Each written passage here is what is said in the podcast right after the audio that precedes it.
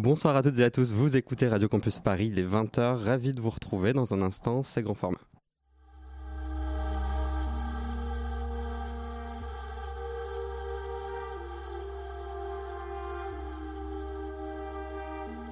Radio Campus Paris, grand format.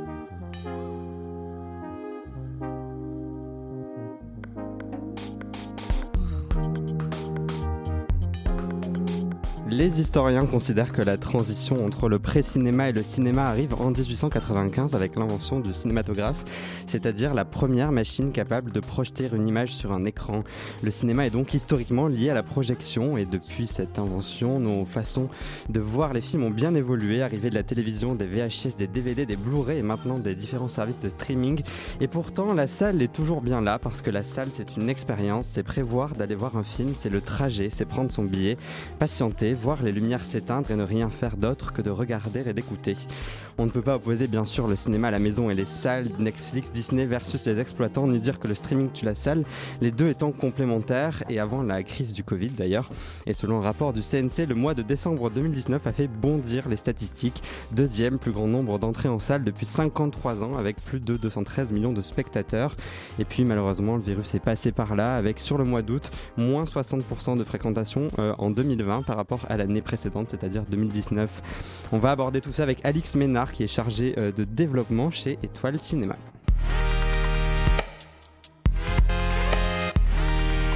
Bonsoir Alix, merci d'être avec nous dans Grand Format. Et bonsoir également Luc, de quoi tu vas nous parler ce soir? Euh, Je vais vous parler de... Euh, de... Ouais, t'as pas du tout préparé ton introduction quoi. Pas du tout. Mais non, si je voulais rebondir euh, pour ton intro là, quand tu vas au cinéma, tu as oublié l'étape enlever ses chaussures pour mettre ses pieds sur le siège. Il n'y a, que toi qui fais ça. Moi, je le fais aussi. Romain, tu le fais aussi. De quoi tu nous parles ce soir Moi, je vais vous parler du cinéma La Clé, qui est un cinéma associatif à Paris. Merci Alix, je reviens vers toi. Tu travailles donc euh, chez Étoile Cinéma. Est-ce que en quelques mots, tu peux nous parler de, je sais pas si on peut parler de réseau de salles, en tout cas de, de sociétés qui gèrent plusieurs salles. Est-ce que ce que toi tu y fais? Tout à fait. Euh, donc euh, le réseau Étoile Cinéma, c'est l'objectif de, ce ciné, de ces cinémas-là, c'est vraiment le centre-ville. C'est qu'on a des cinémas très différents, des modèles de salles variés. Ça va du mono-écran au neuf écran. Donc on n'a pas du tout sur quelque chose de entièrement comment dire, figé. C'est vraiment l'objectif, c'est de s'adapter à, à, chaque ville. Donc euh, à Paris, par exemple, on a le, cinéma Le Beau Regard, qui est un mono-écran euh, historique. Avant, c'était le Saint-Germain-des-Prés, euh, dans le quartier latin. Et on a aussi le Balzac sur les Champs-Élysées, qui est un cinéma mythique très arrêt Et à côté de ça, on vient d'ouvrir en mars notre dernier cinéma, qui est le Étoile Cinéma Béthune. Là, pour le coup, qui a un neuf écran dans une ville où il n'y avait plus de cinéma depuis une vingtaine d'années. Et à chaque fois, le point commun de tous ces cinémas, c'est vraiment les cinémas de quartier, centre-ville. D'accord, et on gère pareil un cinéma euh, de 9 écrans avec euh, plus de 1500 sièges et le Balzac qui est un petit cinéma avec euh, quelques écrans. Ouais. Du coup, c'est un espèce d'exercice de grand écart entre les, les, cinémas. Comment ça se passe? Exactement, et ça, c'est aussi un peu mon rôle. Chaque cinéma a son, sa direction, donc vraiment des équipes spécifiques et qui appartiennent au tissu local. Et moi qui suis au siège, mais qui vais dans chacun de, chacune des salles, donc je bouge pas mal dans les différentes villes. Je suis là aussi pour faire un peu de, de sur-mesure et en même temps de, pour un peu impulser l'ambiance générale du groupe. C'est-à-dire que vraiment, on a des thématiques euh, qu'on veut implanter dans chacune des salles, mais euh, il faut s'adapter euh, au tissu local, aux associations et, et aux habitants. il faut faire un lien entre l'étoile cinéma en général et chaque spécificité de, de chaque ville. Exactement. Qu'est-ce qui toi, plus spécifiquement, t'as donné envie de, travailler dans les salles? Parce qu'être exploitant, c'est aussi un peu arrivé en bout de chaîne après que le film ait été mm. produit, mis en production, tourné, etc., monté. Qu'est-ce qui, toi, qu'est-ce qui t'a attiré dans ce métier? Euh, ma ville, La Rochelle, je viens de La Rochelle et euh, chaque été, euh, la ville s'anime complètement lors du Festival international du film de La Rochelle. Mhm. Où on a des énormes files de spectateurs qui inondent le port. C'est vachement sympa, ça donne très envie de participer à cette grande fête. Et je devais avoir 15 ans quand, quand je me suis rendu compte d'où venait cette effervescence. Et j'ai décidé de devenir bénévole dans les salles pendant le festival. Et donc c'est vraiment une espèce de passion entre l'urbanisme, c'est d'ailleurs des études que j'ai faites, donc tout ce qui est développement local le dynamisme euh, et euh, les films. La rencontre des deux euh, a fait que pour moi, le, bon endroit, c'est l'exploitation. Donc tu es arrivé par le mhm. cinéma plus par la salle que par la cinéphilie? Complètement. Ouais. Et du coup, c'est après que les films t'ont marqué, des films que tu es allé voir en salle c'est vraiment ce cœur battant là de cet événement euh, de, l'année où euh, j'ai décidé d'entrer dans les salles de cinéma vraiment pour les premières fois. Au final, avant, j'allais voir euh, Harry Potter et, sinon je regardais les films sur mon canapé.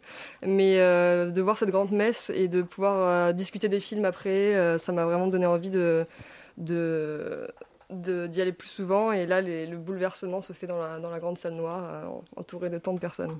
du coup, j'allais te demander, est-ce qu'il y a une séance en particulier, un événement, un lieu qui, toi, t'a vraiment marqué en tant que spectatrice et tu t'es dit, c'est ça que je veux faire, c'est ce genre de séance, c'est ce genre de salle? C'était quand je suis allée voir Les Combattants euh, au Festival international du film de La Rochelle, justement, où il y avait, euh, je vais le dire souvent, non, non, il faut. où il y avait euh, Adèle Haenel, et donc j'étais bénévole à, ce festival, toujours. J'ai fait la séance et je suis restée voir le film plus longtemps que prévu.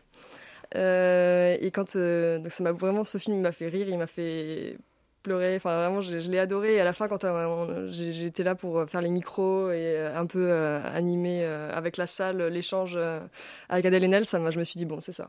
Ok, moi j'adore aussi Adèle Haenel, on sur ça. Euh, on parlait tout à l'heure du cinéma de, de Béthune, c'est un multiplex de 9 salles. Euh, ça faisait, tu le disais, plusieurs dizaines d'années qu'il n'y avait plus de cinéma euh, à Béthune. C'est une ville de plus de, un peu plus de 20 000 habitants, je crois, 25 000 habitants. comment on fait en sorte que des gens qui ont complètement, j'imagine, perdu l'habitude d'aller au cinéma se retrouvent dans le cinéma et y aillent? Comment on les attire en salle, les gens? Alors c'est une bonne question. Le, cinéma, on a, on est, avant de le construire, on a quand même beaucoup travaillé sur place, donc euh, à justement annoncer qu'il allait ouvrir. Euh, on a beaucoup réfléchi aussi à quel endroit on dans quel endroit on allait l'implanter dans la ville. Donc là, il se trouve qu'il est, euh, est vraiment entre la gare et le cœur de ville. Et ce qui est, ce qui est intéressant, c'est que c'est un quartier qui, où le taux, de, le taux de vacances commerciales est assez élevé, c'est-à-dire qu'il y a pas mal de commerces qui ont fermé. Et c'était aussi une façon de redynamiser l'ensemble euh, du quartier en implantant le cinéma là. Donc c'est d'aller voir euh, simplement les associations, les, étudiants, les, euh, toutes les institutions en fait, locales, que ce soit du, commerce, de la culture, d'associatifs. Et, et, de, et, en fait, on a un peu jaugé comme ça où en était l'envie des, des, gens. Et, et en effet, c'était un vrai manque dans la ville parce que euh, ils sont, les gens ils sont obligés d'aller euh, d'aller dans la ville d'à côté qui s'appelle bruy la rouissière Prendre la voiture, prendre la voiture, peut-être s'il y en a. Sachant que beaucoup, euh, je crois que c'est 20% de la population qui n'est qui n'est pas motorisée, donc qui ne peut pas se déplacer avec son sa voiture. Donc c'était vraiment un manque sur la ville et ça a été assez rapide en fait l'adhésion. Euh, des, des, Béthunois sur, euh, sur ce cinéma-là. Du coup, ça permet de redynamiser la ville. J'imagine qu'il y a des discussions avec la municipalité, des choses qui se passent comme ça, parce que c'est un plus pour tout le monde en fait d'avoir un, plus pour Tout le monde. Euh, on, on, peut lire dans la description du cinéma de Béthune sur Facebook 1500 fauteuils premium, sonorisation Atmos, projection laser. Est-ce que c'est aussi une manière de, de, se montrer compétitif par rapport au, cinéma à la maison? Les gens qui vont se dire bon, bah, autant que je vois un film sur ma télé, quoi. Tout à fait. Alors ça c'est en fait on a une double stratégie. C'est on est obligé hein, aujourd'hui de, mettre en avant en effet le confort et, la, la, technologie euh, pour s'aligner sur les, différents euh, euh, bah, partenaires, surtout aussi les, les, concurrents comme CGR qui sont juste à côté. Mais ce qui est moins visible sur les, réseaux sociaux, mais qui est vraiment le travail de terrain, c'est plus justement tout le travail sur le collectif, toutes les animations à côté. Enfin, pour moi personnellement, je pense que ce n'est ni l'exclusivité, ni la, technologie qui fait, l'intérêt de la salle de cinéma, mais c'est vraiment euh, tout ce qu'on peut offrir euh, de lien social. Euh, d'un point de vue un peu plus économique, quand on pense cinéma, on pense séance de publicité. J'imagine que vous en avez forcément au programme à chaque fois. Est-ce qu'on pourrait imaginer que c'est viable un, cinéma qui diffuse aucune publicité avant une séance ou on doit forcément passer par là je pense que ça dépend du modèle de la salle de cinéma. Euh, par exemple, sur un, sur une salle de, sur un cinéma de 9 écrans, c'est très compliqué, mais, euh, mais c'est tout à fait possible dans des nouveaux modèles de salles. Je pense qu'on en parlera tout à l'heure, mais mhm. euh, que ce soit à la clé ou la forêt électrique, le cinéma éphémère qui a été fait à Toulouse, il y a d'autres façons de, de, de, vivre et de, et de pouvoir payer les gens et faire son activité sans passer par la publicité. Mais euh, là, pour des, pour des gros complexes comme ceux-ci, c'est ouais, c'est obligé. Tu parlais justement de la forêt électrique euh, à Toulouse. Moi, j'habite à Toulouse. Je suis déjà allé. Effectivement, il y a un, Toulouse. Toulouse. Euh, il, y a, il y a quelque chose qui, dans la forêt électrique, en tout cas, là où c'était quand je suis allé, je crois qu'ils ont déménagé depuis, mais il y a un bar, il y, a, il y, aura, il y avait un concert après. Enfin, il y a, ça devient vraiment un lieu de vie, pas qu'un lieu de passage. C'est-à-dire que moi, j'ai souvent vu le cinéma comme on prend sa séance, on prend le billet, on s'assoit, on ressort. Et là, bah, on avait envie de rester après, de prendre une conso, de voilà. Est-ce que ça, c'est aussi un peu peut-être l'avenir du cinéma, c'est d'en faire un lieu de fête aussi. Tout à fait. Bah là, on sort de, de, la, grande, le grand congrès de la FNCF qui, a, qui, a, eu lieu sur la crise et l'avenir des cinémas. Alors, on a beaucoup parlé d'exclusivité, de la chronologie des médias, de, toutes ces choses-là. Moi, je reste persuadée qu'il y a quelque chose qui, manque encore dans pas mal de cinéma, c'est justement cet aspect-là. Euh, ça fait un peu tarte à la crème de le dire, mais, euh, mais au final, on en a énormément parlé, mais il y en a assez peu de cinéma qui réussissent à transformer l'essai et à faire euh, des, lieux de, de, vie, mhm. comme ça peut être le cas finalement dans d'autres pays, parce qu'ils ils ont moins cette façon très française de penser on va au cinéma, on est cinéphile, on va voir son film et on s'en va en fait. Et euh, mm. créer des cafés, créer des librairies, créer des espaces d'échange, euh, c'est pour moi euh, l'avenir du cinéma. Ouais, moi je suis le premier à aller tout seul au cinéma donc pas trop Mais c'est bien aussi, il faut les deux. je pense qu'il faut les En fait, il y a aussi il faut savoir aussi qu'à Paris, c'est totalement impossible de créer ça dans toutes les salles, euh, notamment à cause de la contrainte architecturale et du coût des mm. loyers. C'est pas possible de pouvoir euh, casser le mur d'à côté pour en faire un, pour en faire mm. un café, alors que dans d'autres mm. euh, villes de France, c'est il y a quelques cinémas qui ont des bars, l'espace Saint-Michel, mhm, euh, un bar, au Luxor, il me semble qu'il y a un bar aussi. Mais pareil, il y a autant voilà, c'est une question architecturale. c'est pas, forcément mm. évident, euh, évident d'y aller. Euh, Alix, avant de, de, venir, on t'a demandé un film qui t'a récemment marqué, enfin, en tout cas dont tu avais envie de parler, et tu as choisi le, le, très beau film que moi aussi j'adore, de Céline Sciamma, Portrait de la jeune fille en feu. On va en parler tout de suite. Et avant ça, Luc, tu nous le pitch. Et avant ça, on écoute un petit extrait.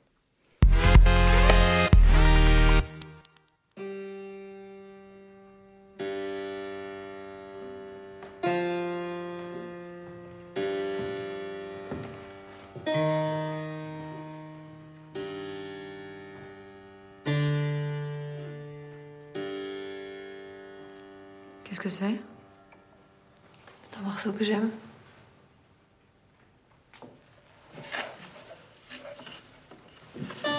C'est joyeux? Ce n'est pas joyeux, mais c'est vivant.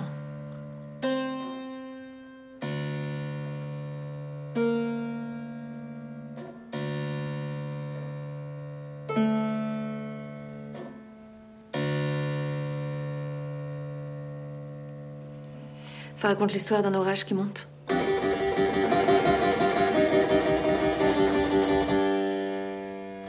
Des insectes qui le sentent.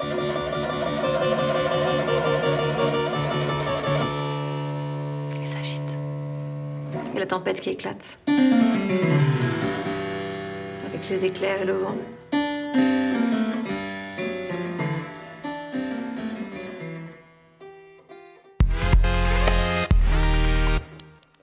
Nous sommes les enfants au XVIe siècle et euh, le personnage de Marianne, qui est interprété par Noémie Merlan, est une artiste peintre engagée par euh, une comtesse bretonne pour brosser un portrait de sa fille, qui est interprétée par euh, Adèle Haenel, qui s'appelle Héloïse, et qui est fiancée à un noble milanais.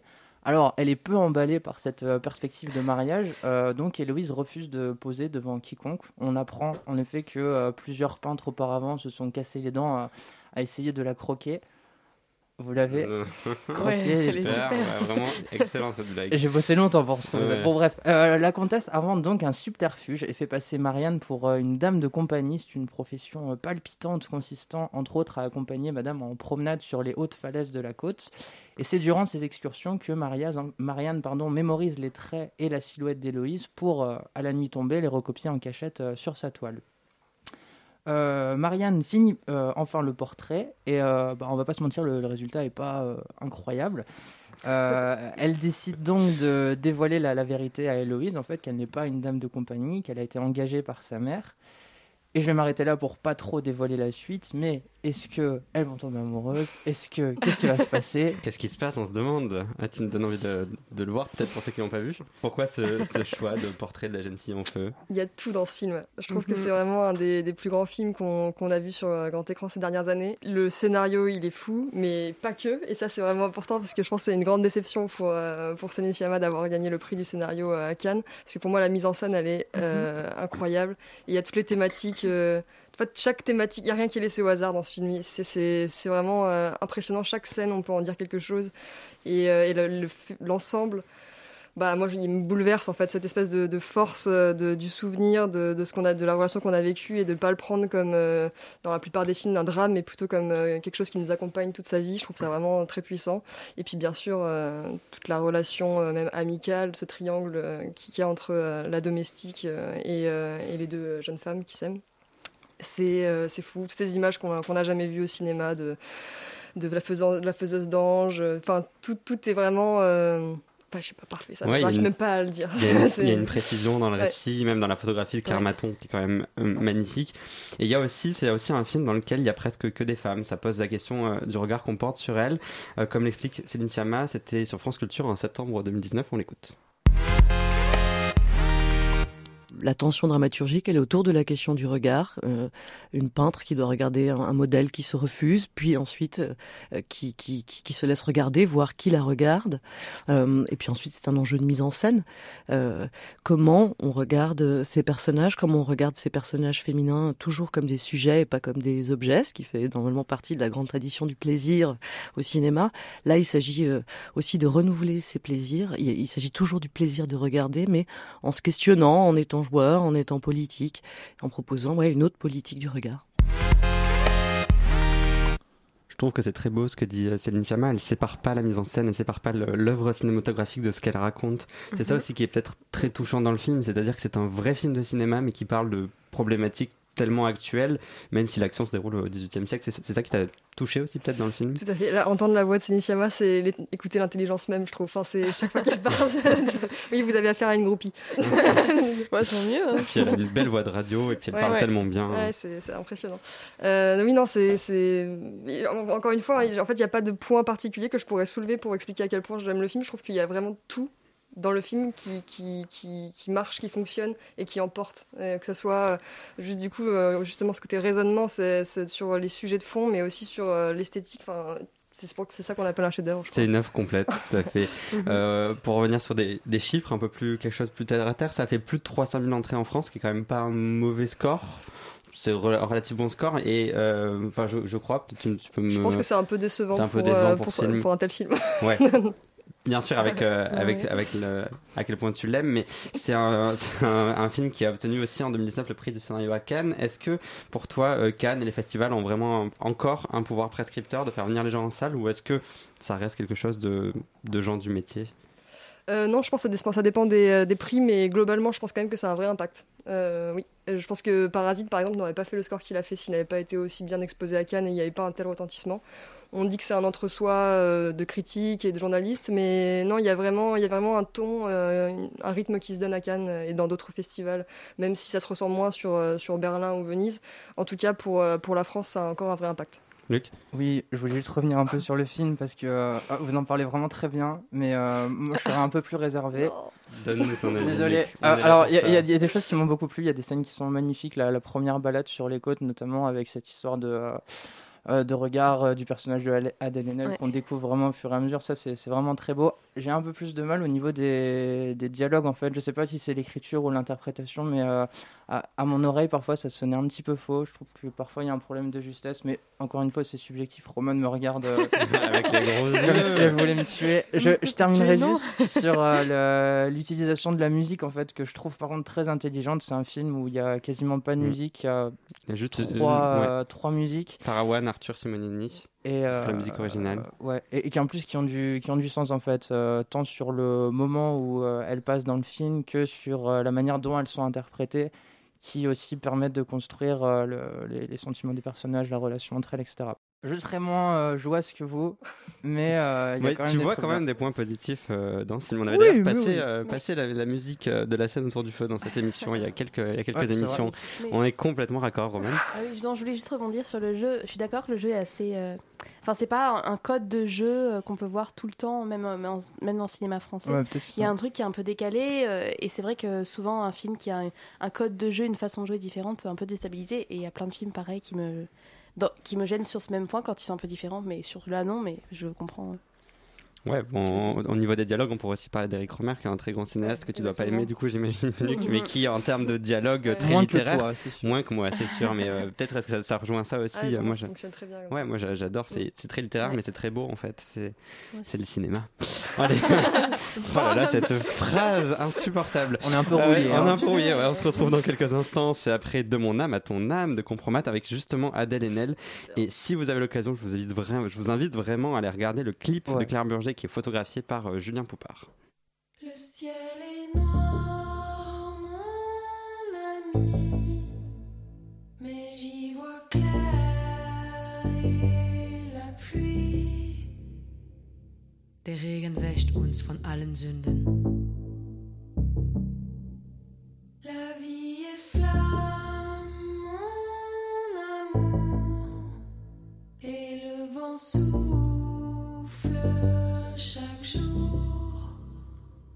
Der Wind bläst, um uns daran zu erinnern, dass wir uns lieben. Les nuits sont longues, mon amante, comme une ivresse obsédante.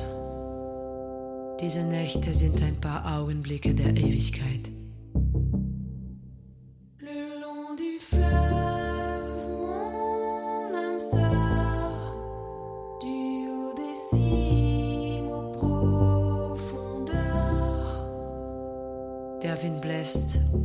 Daran zu erinnern, dass wir uns lieben.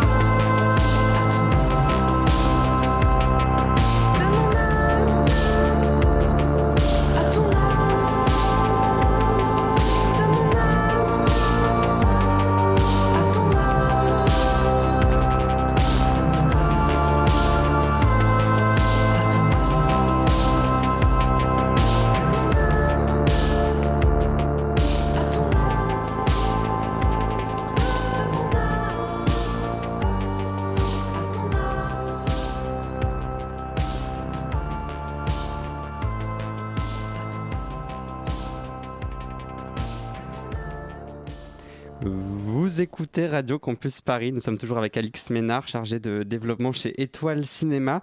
Alix, on te propose de jouer avec nous au blind test, euh, concocté aux petits oignons par Luc. Oui, euh, ce sera pas des petits oignons, mais plutôt de, des fricadelles et des spéculoos pour ce blind test. Avec trois extraits de films qui ont été tournés dans les Hauts-de-France, anciennement euh, Nord-Pas-de-Calais, renommé depuis la réforme territoriale de 2014. Mais tu es précis. Ah, j'ai fait mes, j'ai fait mes recherches. Petite parenthèse, j'avais peur de galérer à trouver des, des films, mais en fait, c'est assez incroyable le nombre de films qui a été tourné Ouais. euh, dans cette région. Il y a, il y a, euh, le site de France euh, Télévisions, je crois, qui en recense euh, 150. Oh. Et euh, il y a quand même des cinéastes euh, qui pèsent. hein. Ça va de Agnès Varda à Bruno de- Dumont, en passant par euh, Danny Boone, pour ne citer que. Donc, je vais vous passer les. Non, d'ailleurs, j'ai dit trois ou quatre extraits. C'est trois extraits. Trois extraits. Trois dit extraits. Vas-y, mon petit Benji, pour l'extrait numéro 1. Là-bas, c'est la Belgique. Le bar à champagne. Et par ici, c'est Tourcoing. Et derrière, on devine l'île. On y est là dans le nord. hein. Ah, là, on est clairement dans le nord. ouais. Et au pied des cheminées, là, c'est l'Épeule. Sorti l'année dernière. Et si vous regardez bien, Ouais, ouais, si tu l'as. on voit l'école où j'ai appris le français. Ah ouais, Arnaud Desplechin, du coup. Bah, bien joué. Arnaud Desplechin, donc euh, inspiré d'un fait divers euh, qui date de 2002 à base de vieilles dames euh, empoisonnées. Euh, donc le commissaire Daoud qu'on entend qui est interprété, comme Sympa ouais. Interprété par Roche Dizem, je ne me laisse pas euh, abattre, qui mène l'enquête. Et donc dans cette scène, il est sur le toit du commissariat, il fait découvrir la ville à Louis, la, Ah, je jeune et nouvelle recrue, euh, parce que le commissaire, le commissaire pardon, Daoud est né euh, et a grandi à Roubaix, tout comme euh, Arnaud Desplechin. Et donc à travers le personnage, c'est un peu le, le- le réalisateur qui évoque ses, ses propres souvenirs. quoi. Hmm. Desplechin a pas mal tourné à Roubaix, il me semble. Oui, d'ailleurs, il avait tourné aussi euh, trois souvenirs de ma jeunesse là-bas. Une partie en D'accord. tout cas. Extrait euh, numéro 2 Extrait numéro 2.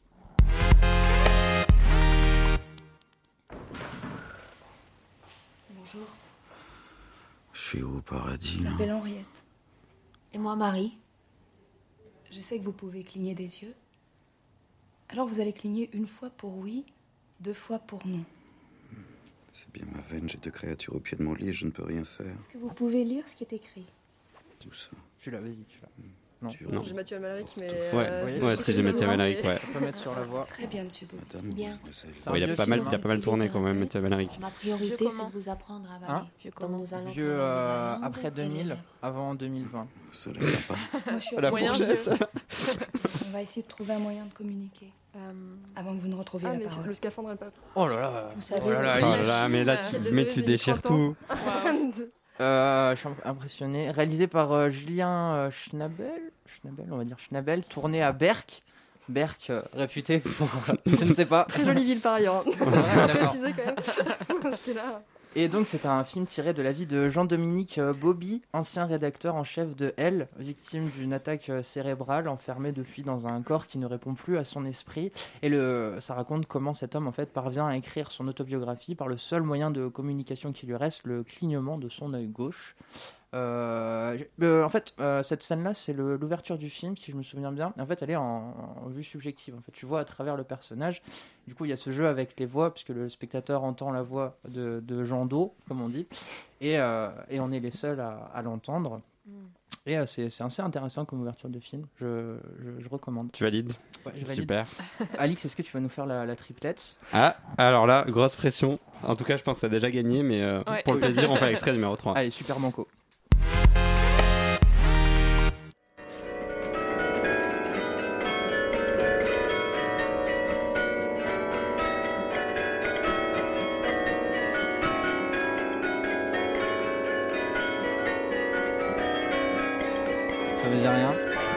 Les coups, t'as pas mis de dialogue, t'as mis juste de la musique. C'est juste de la musique. Ah ouais, c'était Ah ouais. sûr. Ah, c'est euh, c'est c'est le film qui a été tourné dans le Nord et qui. euh, C'est une comédie Ouais, c'est une Avec, comédie. euh, avec. euh, Avec, Avec, le fameux euh, dont tu parlais tout à l'heure. Ouais. bah, Avec Danny Boone. Oui. Bienvenue chez les Ch'tis. Voilà. Putain, en plus, je lui ai dit dans la conversation, Luc, tu nous mais fais pas le coup de bienvenue chez les Ch'tis. Devais- c'est- la fameuse scène du beffroi de Je- Berg, à ne Ah, pas confondre avec Berck. Ah, ah, d'accord, c'est pas Ah, pareil, pas d'accord. pareil. Ok. Et euh, bon, est-il, bah, est-ce qu'il faut vraiment représenter euh, Bienvenue chez les Ch'tis? Mais je, je finirai par. euh, En fait, moi, je me souviens quand il est sorti, donc c'était en, en 2008. moi, j'habitais encore chez mes parents, on était à 7. Et dans le petit cinéma de la ville, il était resté à l'affiche pendant genre 6 mois. Ça fait beaucoup quand même. Et euh, avant, je me disais, mais euh, ils sont cons, enfin, ils peuvent pas changer de film. Et je me rends compte aujourd'hui que ce, ce, genre de comédie, tu peux en penser ce que tu veux, mais euh, c'est un tel succès que ça peut faire vivre des salles pendant, ah pendant très longtemps. Mm. Quoi. Mais c'est la honte, je l'ai pas vu. Ah. ah bah, vivement le 2 pour que je, je vais me rattraper, je vais me rattraper. Merci Luc pour ce blind test. Bah écoute, Alix, t'as gagné. Hein bravo. Voilà, bravo, bravo à toi. T'as gagné des chouquettes. Super. Alors, on, on, repart un petit peu sur euh, sur l'exploitation. Euh, je, voulais, parler du, blockbuster français Brutus vs César qui était porté par UGC qui a récemment été vendu à Amazon Prime. Euh, du fait du, coup il n'y aura pas de vie en salle. C'est aussi vrai pour Pinocchio qui a été vendu par le distributeur Le Pacte à Netflix. Est-ce que c'est un mauvais signal envoyé par les distributeurs de films, surtout de la part de deux sociétés, donc Le Pacte et UGC qui sont des, sociétés profondément de cinéma? C'est pas un bon signal, c'est sûr. Après, c'est comme ça que les choses vont évoluer de plus en plus, ce qui ne veut pas dire que ces sociétés vont abandonner euh, les salles de cinéma. Simplement, euh, il faut peut-être que nous, salles, nous, apprenions à travailler autrement qu'avec l'exclusivité des, certains films. après, pour, pour Pinocchio, je pense que ça aurait pu être un super film sur grand écran, mais voilà, les, choses vont évoluer de plus en plus comme ça, et donc euh, il faut apprendre. Euh, pour les distributeurs aussi, c'est une autre façon de travailler, pour les exploitants euh, également, et on va y arriver.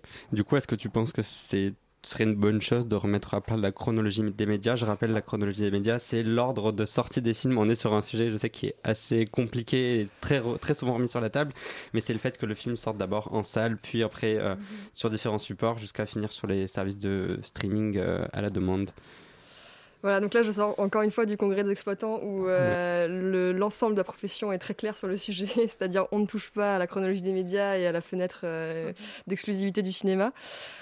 Mon avis n'est pas exactement celui-ci, mais euh, après, je comprends très. il est évident que c'est un avantage d'avoir l'exclusivité des films pour pouvoir bien les travailler, etc. Après, je, l'air du temps me fait penser que ça va pas se passer comme ça et qu'il faut, au lieu d'être uniquement sur la position défensive, essayer de trouver des solutions. Est-ce que du coup, par exemple, euh, ne plus avoir l'exclusivité, mais faire en sorte que Netflix, Amazon participent au financement du cinéma serait pour toi, par exemple, une solution? Tout à fait. Ça fait partie des solutions envisagées qui sont, qui sont super, mais c'est ça, c'est une solution euh, macro. Et mm. euh, il faut aussi penser à chaque salle de cinéma, comment elle peut faire pour... pour s'en sortir, être créer plus Créer de l'animation, créer de l'envie, créer du désir. Euh, récemment, le gouvernement a permis la publicité pour les films de cinéma à la télévision. Alors, je te propose d'écouter ce qu'en dit Jean Labadie, qui est fondateur, du distributeur Le Pacte. C'était en janvier dernier sur France Inter. Euh, le, gouvernement a décidé, on ne sait pas pourquoi, de permettre euh, la publicité du cinéma à la télévision, ce qui aura pour euh, résultat, comme dans tous les pays d'Europe, de lutter et de tuer la diversité. Et ce qui fait qu'aujourd'hui, la France est en avance en nombre d'entrées par rapport au reste du monde, que proportionnellement au nombre d'habitants, et que les États-Unis, malgré les blockbusters, sont à moins 5% cette année de chiffre d'affaires, c'est qu'il n'y a pas de diversité d'offres dans ces pays. Alice, est-ce que tu partages l'avis de Jean Labadie, c'est-à-dire que la faire des, des publicités pour le, les films de cinéma, ça va un petit peu euh, tuer la concurrence et finalement ce seront les, seront les plus gros films qui pourront faire plus de promotion. Est-ce que c'est une mauvaise chose? Je suis assez d'accord avec, euh, avec son opinion, oui. Euh, après, il faut voir comment ça évolue, mais pour l'instant, c'est plutôt des films qui sont déjà, qui n'ont pas forcément besoin de cette publicité qui, qui sont, qui sont montrés avant les films. Donc pour moi, ça n'a aucun, aucun avantage pour, pour les films à réessayer ou, ou, les films simplement qui sont moins vus et de la diversité comme ils les appellent. D'accord, mais est-ce que ça peut être une bonne chose pour les salles en revanche? C'est-à-dire est-ce que plus de publicité, c'est potentiellement plus d'entrées oui, mais après, je trouve que dans les bandes annonces qui sont montrées sur, euh, avant, avant les films justement de la télévision, c'est pas forcément le meilleur endroit pour, euh, pour montrer, euh, pour donner envie d'aller au cinéma. Et surtout, y a, encore une fois, on reste sur uniquement le film et c'est tout. Et je pense encore une fois que c'est pas ça qui va sauver. C'est l'expérience cinéma. qui va sauver le cinéma selon toi. Je voudrais parler rapidement de Tenet, qui est donc le dernier film de ah. Christopher Nolan. Euh, bon, je n'ai pas forcément aimé, mais en tout cas, il a fait le meilleur euh, démarrage France 2020 euh, avec plus de 800 000 entrées en première semaine. Aujourd'hui, au moment où on enregistre l'émission, plus d'1,5 million d'entrées. Est-ce que c'est important pour les salles d'avoir des gros films américains? Ça permet de faire des entrées, ça permet de faire des chiffres. Est-ce que les salles sont foncièrement dépendantes de ce genre de film? Actuellement, oui. Alors après, il faut relativiser le succès de Tenet dans le sens où c'est un film qui serait sorti sur beaucoup moins de copies en temps normal. Or là, comme il n'y avait pas de proposition de cinéma, ça a été montré partout. Donc finalement, par salle, c'est un résultat pas si impressionnant. Par contre, oui, il faut, des, gros films américains actuellement pour, que la locomotive se mette en marche sur, sur d'autres, d'autres entrées. C'est pas forcément quelque chose de souhaitable pour l'avenir. Et c'est intéressant parce que, encore une fois, au congrès des exploitants, on a utilisé le mot diversité pour parler des films américains, dans le sens où il fallait la diversité aussi, euh, qu'on n'avait pas assez de, grands films américains cet été que c'était ça qui avait créé euh, euh, un, si peu, un si faible nombre d'entrées. Il sera intéressant à la fin de la crise de rechanger ce vocabulaire parce que les films de la diversité, ça reste les films européens, les films RSC qui sont assez peu vus. Luc? Euh, Est-ce que ce serait pas forcément la, la, solution de finalement faire des, plannings plus étalés au niveau des, sorties des films, histoire que les, à la fois les gros films mais aussi plus indépendants ne se marchent pas sur les pieds et que euh, euh, finalement bah, plus de copies pour chaque film permet qu'il soit mieux diffusé et donc qu'il fasse. Ça veut dire moins de films du coup et peut-être moins de films, mais en tout cas, euh, mais du coup moins de choix pour les spectateurs. Donc en fait, mon intervention n'a aucun intérêt. Non, c'est la question qui revient aussi. C'est important. Euh, on, on, dit souvent, les gens disent souvent qu'il y a beaucoup trop de films qui sortent en France. Euh, est-ce que, est-ce que c'est, c'est ton avis? Moi, je, moi, je suis pas forcément d'accord avec ça, mais. C'est compliqué comme question, ça dépend des semaines. Il y a des semaines où j'ai envie de me dire ça et d'autres euh, où c'est moins le cas. Non, c'est vraiment une question de choix en fait. On a, on a les distributeurs qui, qui font le choix du nombre de copies et on a les exploitants qui ont le choix ou non d'accepter certains films et d'en programmer d'autres à la place. Euh, et c'est là que réside le vrai souci de la concentration c'est euh, l'appel, l'appel de ce qui fonctionne ou l'appel de ce qu'on a envie de défendre et de faire un travail sur le long terme mais qui n'est pas forcément rentable économiquement dès le début. C'est, c'est un vaste débat sur lequel j'ai pas je suis pas tranché. On a parlé longuement avant de l'attractivité des cinémas en termes d'offres euh, autour de la séance, mais l'offre séance en elle-même, la programmation en elle-même, euh, c'est un vrai enjeu aussi. Et souvent, quand on voit la programmation des salles à Paris, c'est quand même presque les mêmes films dans toutes les salles. Rares sont les salles qui ont une programmation vraiment euh, euh, réfléchi avec des films qui sortent nulle part ailleurs. Euh, ça aussi, ça fait partie de l'attractivité des salles. Je ça, je pense que c'est vraiment un souci en effet à Paris. De, certaines, euh, sur certains films, il y a partout, partout, et un film qu'on a des films intéressants comme par Madame documentaire qui est sorti récemment et on le trouve dans trois cinémas à des séances pas, du tout pratiques. Enfin voilà, il y, a vraiment une vraie question à se poser à, à, ce niveau-là. La programmation c'est essentiel dans les salles de cinéma. Je vais pas dire l'inverse. Ouais, du coup, après, j'imagine que c'est aussi compliqué pour les exploitants de prendre des risques parce que quand il y a des films qui marchent, qui font beaucoup d'entrées, on sait que les gens vont aller voir ces films. Donc, bah, si c'est le cinéma de quartier qui est à côté, ils vont aller dans un cinéma de quartier là. C'est difficile, j'imagine, de, prendre des risques et de se dire bon, ben, ce film, je le sors même si peut-être qu'il fera pas trop d'entrées. À Paris, on est dans un marché particulièrement tendu où la question se, pose comme ça, en effet.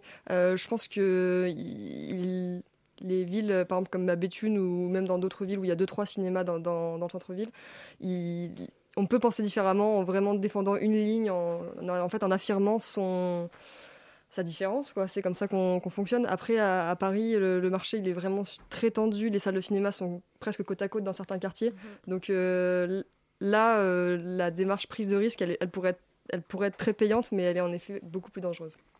On parle de programmation, il existe une initiative, j'ai pas si entendu parler, ça s'appelle Co-ciné, qui consiste à proposer aux spectateurs de choisir le film.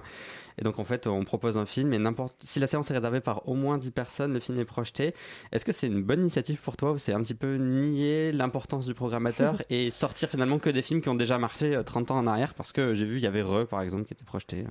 Euh, oui, mais il y a qu'un seul cinéma qui le fait actuellement. C'est Studio Galant qui fait ça à Paris. Euh, non, pour moi, c'est pas, c'est pas complètement bête.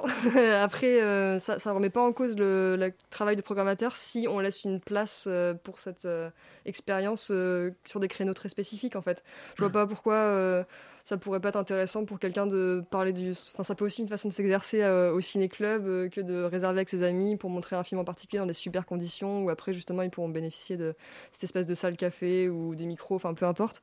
Mais euh, en effet, ne pas, ne pas transformer les salles de cinéma en vaste, j'ai envie de dire, escape game dans le sens où privatisation de salles, où du coup, il y aura plus du tout de projection publique. Voilà, c'est simplement une question de, de dosage.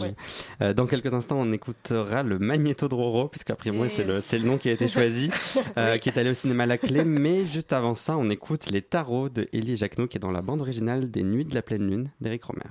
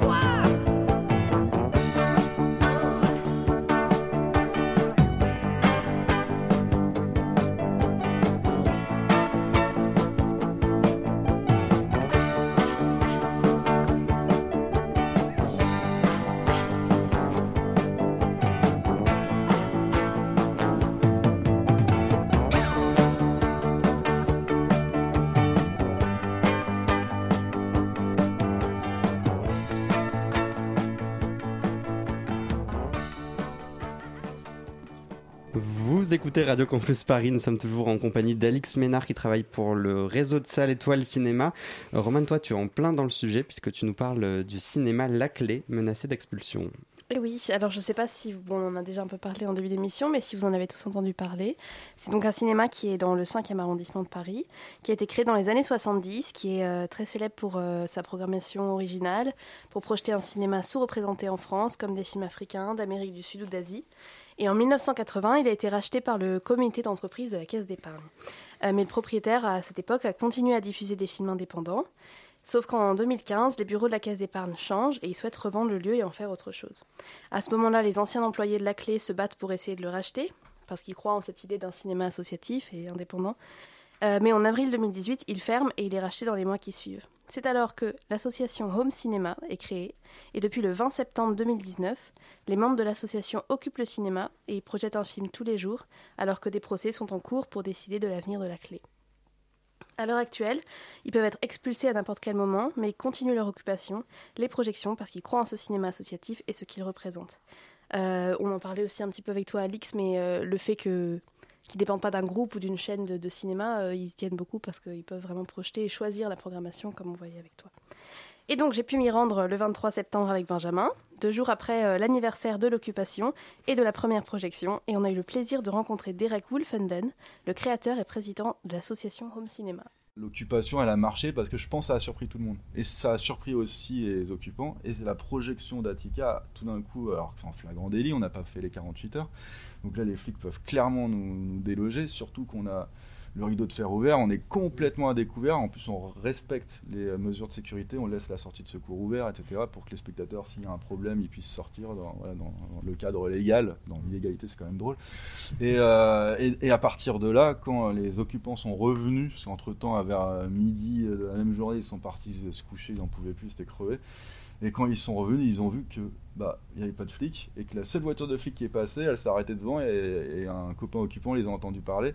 Et donc les policiers ont dit tiens le cinéma a rouvert, c'est cool et ils sont repartis.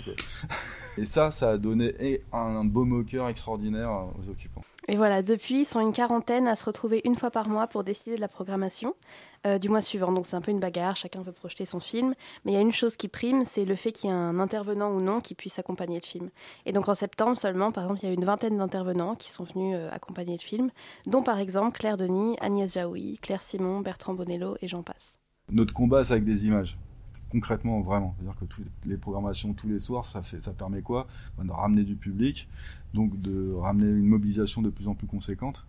Et le mois de septembre a été très particulier parce qu'on a toujours fait venir des intervenants, mais pas à ce point-là. Là, on s'est vraiment battu tout le mois d'août. Et, euh, et, du coup, septembre, c'est quasiment tous les soirs des invités. Et là, ce qui est intéressant, c'est qu'on se défend plus avec forcément que des images, mais on se défend avec ceux et celles qui les font, ces images. Et donc, du coup, ouais, ça a doublé l'offensive, la, la, la, dimension offensive du, euh, de, de, nos séances. Quoi. Le soir, on y était avec Ben, la, le thème était un peu spécial. Le thème de, de la projection, c'était caca. Enfin, yes. pas tout à fait. Je me suis fait un peu corriger par Camille Zehen, qui est membre du comité d'artistes Les Froufou Lilith, qui fait partie de l'association Homme Cinéma. Alors, ça s'appelle pas Caca, ça s'appelle Food and Film Caca 37. C'est la 37e édition. Et ça, c'est un, une programmation qu'on fait depuis bah, 37 euh, éditions. Mais en fait, ça fait 3 ans.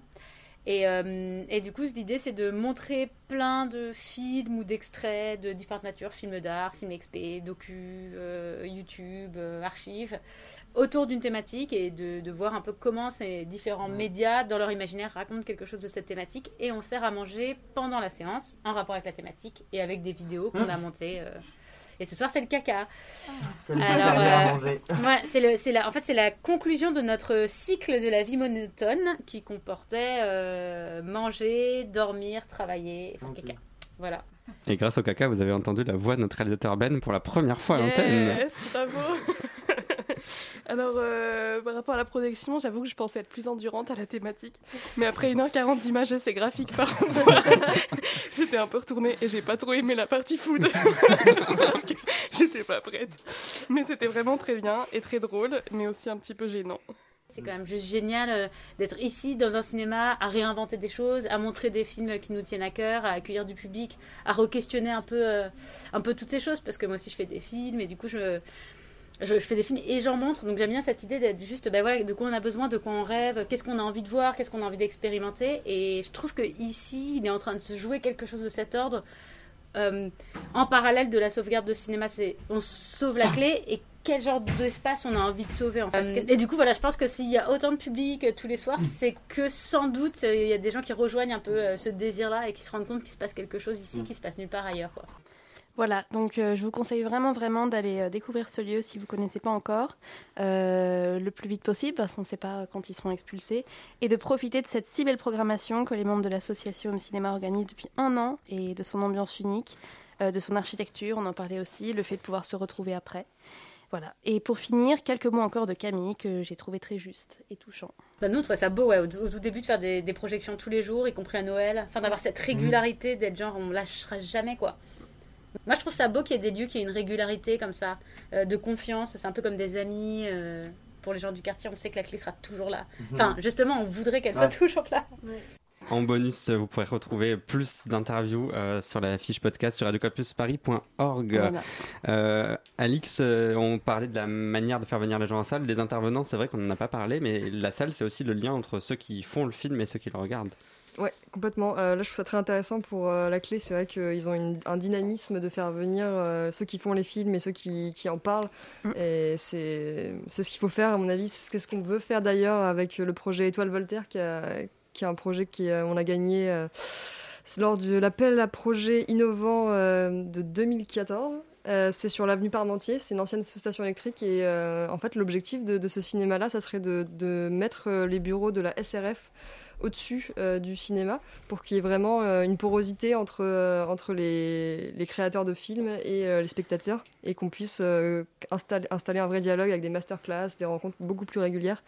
De, et c'est tout à fait juste ce que dit Camille. Mhm. c'est la régularité qui, qui, fait aussi le lien et qui fait qu'on compte sur, sur le lieu.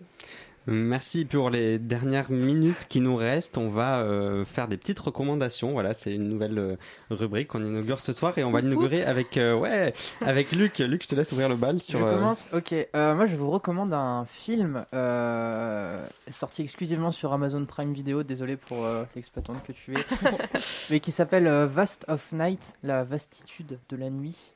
Euh, pas du tout, hein, c'est pas la traduction littérale. Mais enfin bref, c'est réalisé par Andrew Patterson, c'est son premier film. Et euh, l'histoire derrière le film est assez intéressante parce que euh, il a d'ailleurs été dans un premier temps pas mal rejeté par, par des festivals. il a un jour été diffusé dans un festival de drive-in.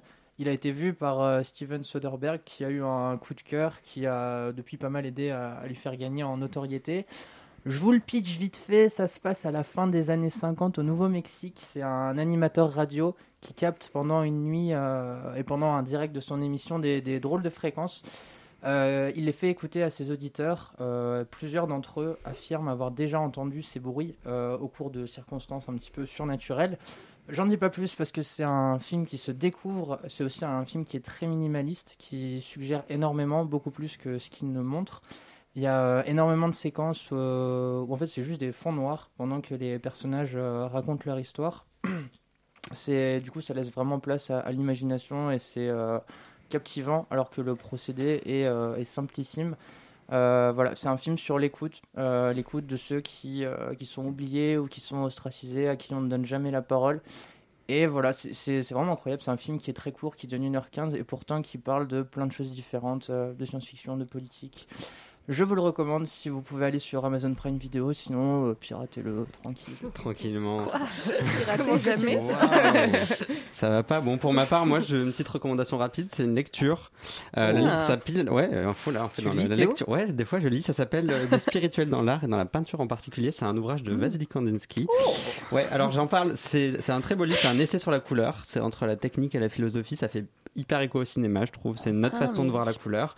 Euh, il y a des très beaux passages à l'image de, de celui-ci. Lorsqu'on laisse les yeux courir sur une palette couverte de couleurs, un double effet se produit. Un, un effet purement physique, c'est-à-dire l'œil lui-même est charmé par la beauté et par d'autres propriétés de la couleur. Deux, on entend ensuite le deuxième résultat primordial de la contemplation de la couleur qui provoque une vibration de l'âme. Et la première force physique élémentaire devient maintenant la voie par laquelle la couleur atteint l'âme. Voilà, donc pour oh, ceux qui aiment l'image de cinéma, c'est un pas de côté en passant mhm. par la peinture peinture, une autre façon de concevoir la, couleur autrement que par de pures considérations techniques. Moi, je trouve ça très beau. Mhm. la couleur, ça raconte, ça touche nos yeux et puis nos esprits. La couleur, c'est un outil narratif. voilà, c'est créateur d'émotions. Si vous voulez lire ce, livre, ça s'appelle du spirituel dans, du spirituel dans l'art et dans la couleur en particulier, et c'est aux éditions Folio Essai. Roman, ta petite, ouais, voilà, c'était le petit moment euh... lecture. Ta petite recommandation à oui. toi bah Moi, c'est un film qui est au cinéma en ce moment. C'est euh, énorme de Sophie Le Tourneur. Je ne sais pas si vous l'avez déjà vu. Et non, pas encore. Non. Mais alors moi, j'aimerais en parler parce que j'avais vu la bande-annonce et j'avais pas envie d'aller le voir parce que la bande-annonce, j'avais vraiment l'impression que ça allait être euh, un euh, ah, comment un mauvais film Non, non, mais attendez, j'ai une comédie en tête. C'est euh, du. Qu'est-ce qu'on a fait au bon Dieu Voilà, ah, ça. Oui, ok. J'avais vraiment l'impression, enfin, la bande-annonce, bon, peut-être que des gens aiment ce film à cette tablée, et dans ce cas-là, euh, tant mieux pour vous.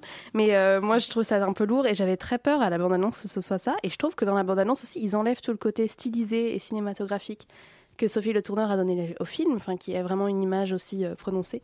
Et il est vraiment incroyable, que ce soit dans la réalisation, dans le scénario, dans le jeu.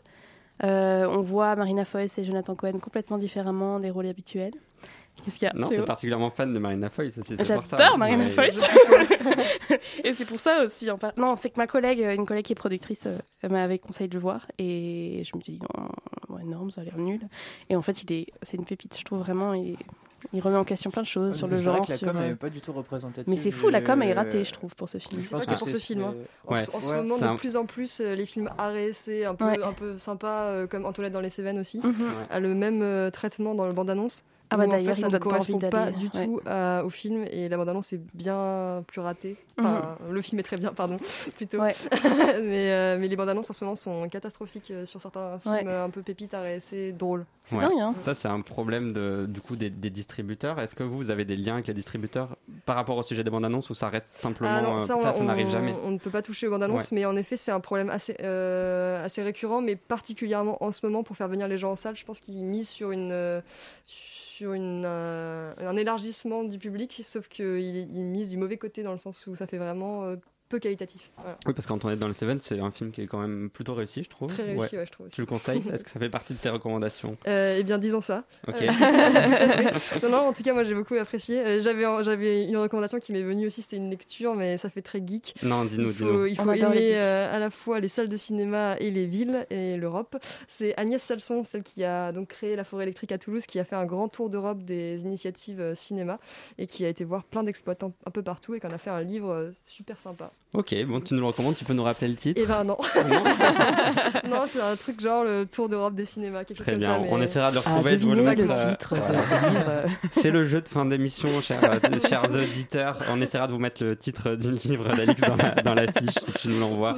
Merci beaucoup, Alix Ménard, d'avoir été avec nous dans, dans Grand Format.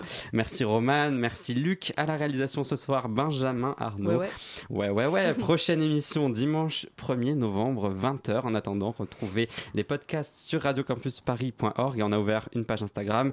Voilà, venez nous follower, regardez nos stories. Bonne soirée et à très vite.